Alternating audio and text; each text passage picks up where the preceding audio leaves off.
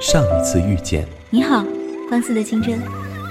这一次重逢，再见，曾经的少年。如果有机会，有机会，你想回到哪一年？如果夏天下雪，冬天穿短裙。如果，如果我在时光里说爱。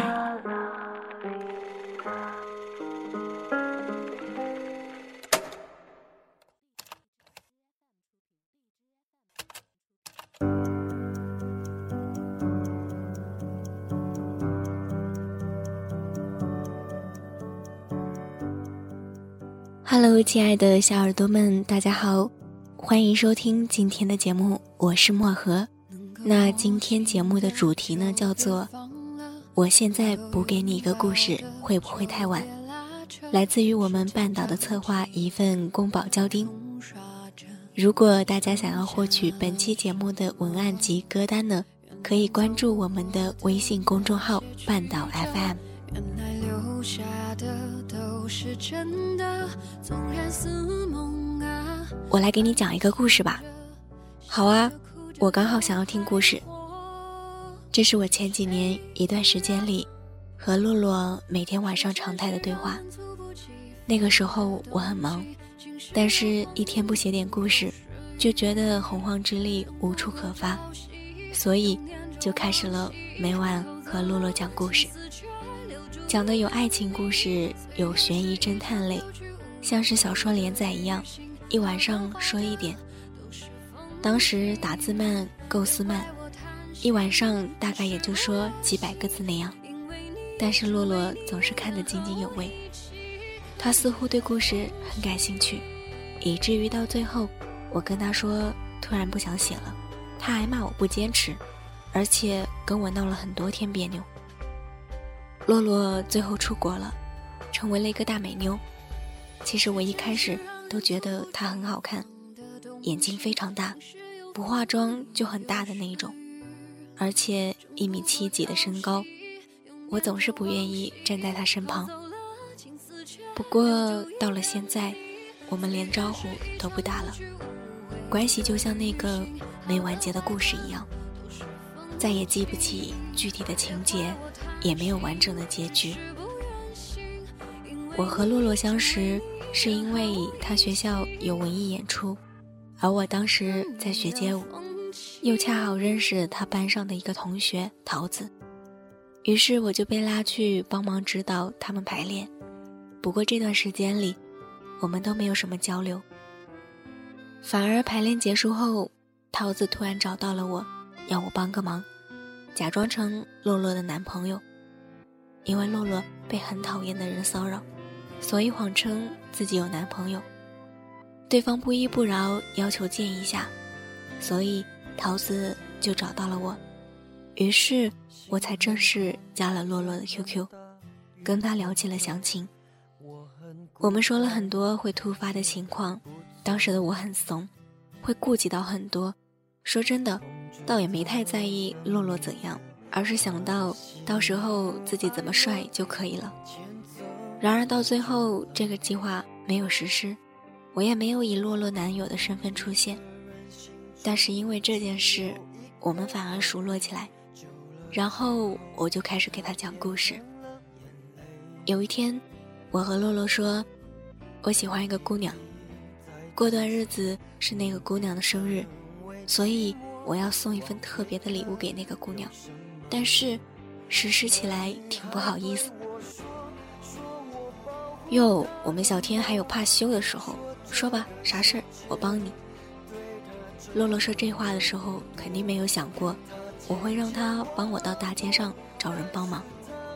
我当时打印了六张纸，谁谁生日快乐，一字一纸，然后拿到大街上，让陌生人帮我举着纸拍照。还在纸上签名。我走在街上，漫无目的，看到谁都不敢上前去问。有几次鼓起勇气，结果一次被商场的保安当成了小贼，直接把我赶出商场。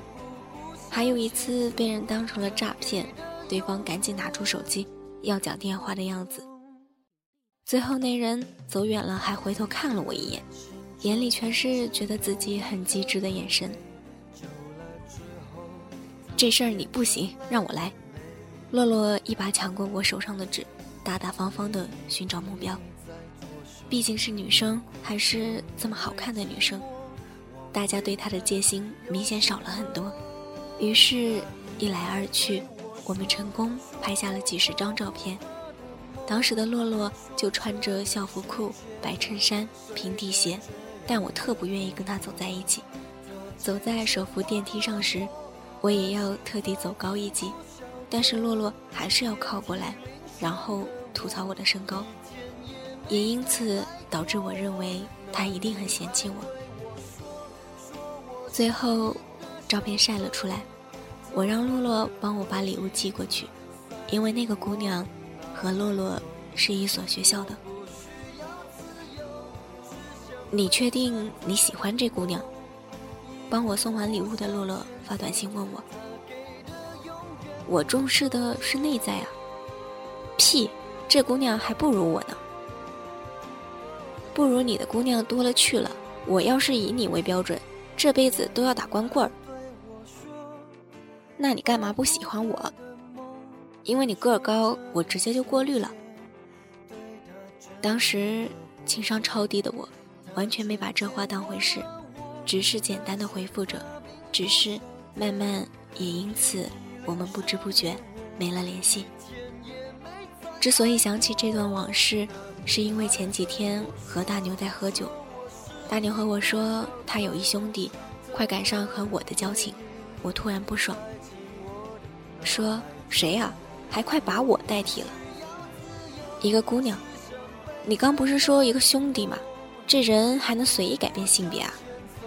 扯你妈的犊子！我跟他特要好，你不知道？军训那会儿就开始有的革命友谊，你知道我们学校军训出了名的很。我爸想去买卫生巾当鞋垫，但碍于面子，后来他知道了这事儿，就二话不说给我买了。你要跟我说我也给你买呀，就这事儿还能替代我呀？早着呢。就这事儿之后啊，跟他熟络起来了，有时候帮我占位置，逃课的时候一起做假证明。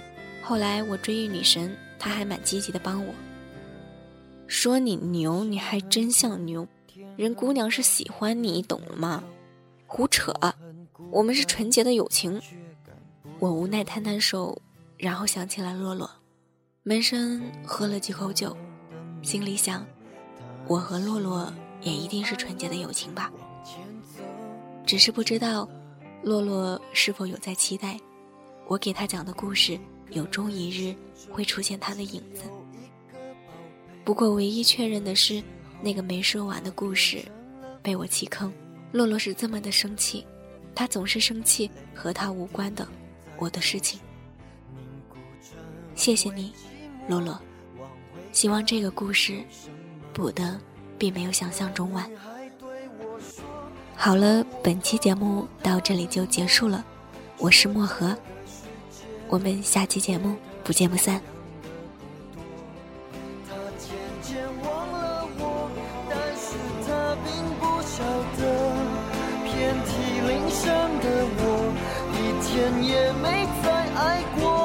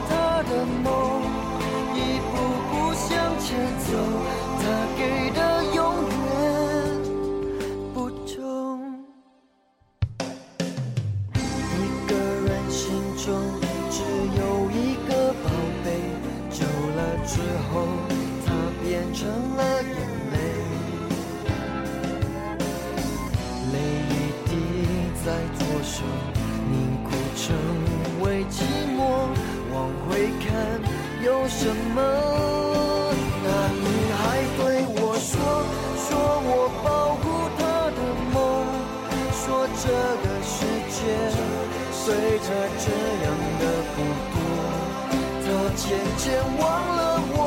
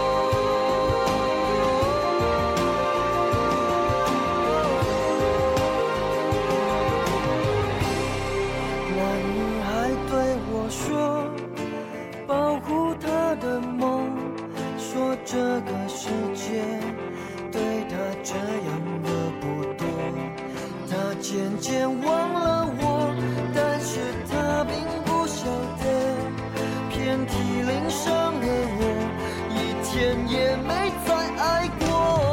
那女孩对我说，说我是一个小偷，偷她的回忆，塞进我的脑海中。我不需要自由，只想背着她的梦，一步步向前走。她给的永远。